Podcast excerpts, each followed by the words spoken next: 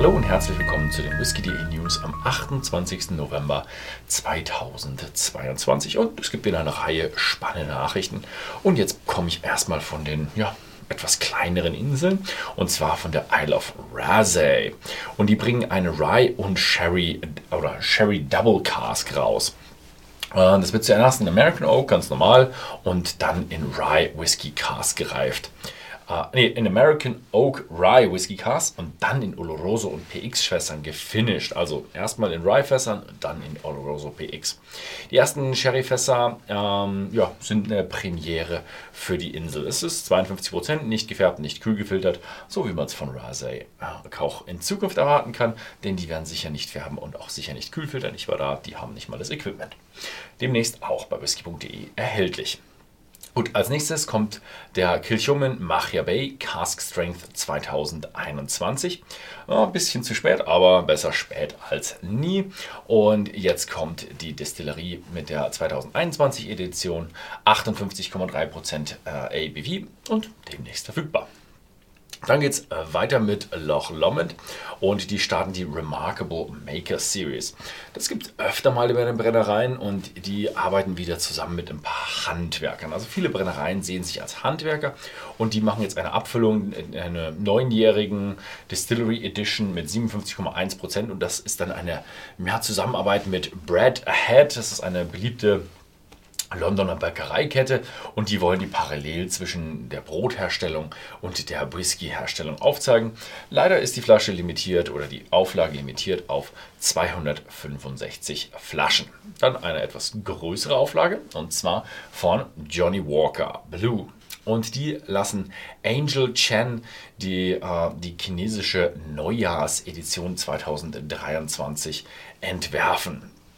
Angel Chen, für alle, die es nicht wissen, ich wusste es auch nicht, äh, ist ein Shootingstar der Modeszene und hat auch in einer Netflix-Doku Next in Fashion mitgemacht. Und der gestaltet jetzt eben die äh, Flasche und die Verpackung des Blue Label für die Lunar New Year Edition sowie den XR, äh, XR21 und den King George V Limited Edition. Ja, wird wohl ein bestimmt sehr auffälliges Fashion-Highlight sein. Und sie kommen in ausgewählten Märkten weltweit auf den Markt. Ich gehe davon aus, hm, sehr, sehr viel wird nach China gehen. Dann gehen wir weiter und zwar Glenn Moray erweitert die Warehouse Number One Collection. Das sind drei neue Whiskys und wir hatten ja schon Sautern, Barolo, Tokaya, Marzanilla, Madeira und jetzt kommen eben noch ein paar dazu. Das sind Amarone Finish, Oloroso Fully Matured und Amontillado Finish. Klingt alles sehr, sehr lecker. Das war's mit Schottland und jetzt gehen wir ein bisschen weiter runter. Wir gehen nach England. Bimba ist ja eine ihrer großen Premium-Brennereien und die bringen jetzt ihren ersten getorften Whisky auf den Markt, aber nicht so hart. Also 14,4 ppm, also eher so ein, ich würde mal sagen, so ein, so ein Mittel. 54,1% ABV und sollte dann am 28. rauskommen. Das war's mit England, da gibt es ja eh nicht so viel. Schauen wir weiter nach USA und da investiert Sazerac kräftig in neue Lagerhäuser. Die ersten sieben von zehn geplanten Lagerhäusern sollen bereits 2025 in Betrieb gehen und zwar in Laurel County in Kentucky, also ja, alles für Kentucky Straight Bourbon. Und die Küfnerei soll dann auch noch über 6600 Quadratmeter Erweiterung bekommen. Dann gibt es wieder etwas mit äh, ja, klagen. Äh, ich hatte euch ja schon mal berichtet, da gab es so einen, einen kleinen Hundespielzeughersteller äh, und die haben was hergestellt, was Jack Daniels nicht gefallen hat. Die haben dagegen geklagt und äh, das ging dann vor Gericht und nochmal Berufungsgericht und jetzt sind sie vor dem obersten Gerichtshof.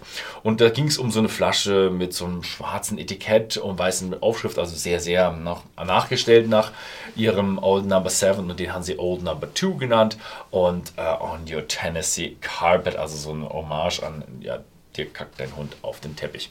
Und ja, jetzt geht es eben ans oberste Gerichtshof und äh, sehr interessant, was der oberste Gerichtshof jetzt äh, entscheiden wird im Falle äh, Jack Daniels Properties gegen VIP Products LLC. Hm, wir werden an der Story dranbleiben. Sie ist also aus sehr, sehr klein zu einer extrem riesigen Story geworden. Wahrscheinlich für die Copyright-Szene ähm, in im Rechtsbereich etwas sehr, sehr Interessantes. Für uns ist es so ein bisschen am Rande, okay, was macht der große äh, Bruder Jack Daniels mit äh, ja, seiner Marke?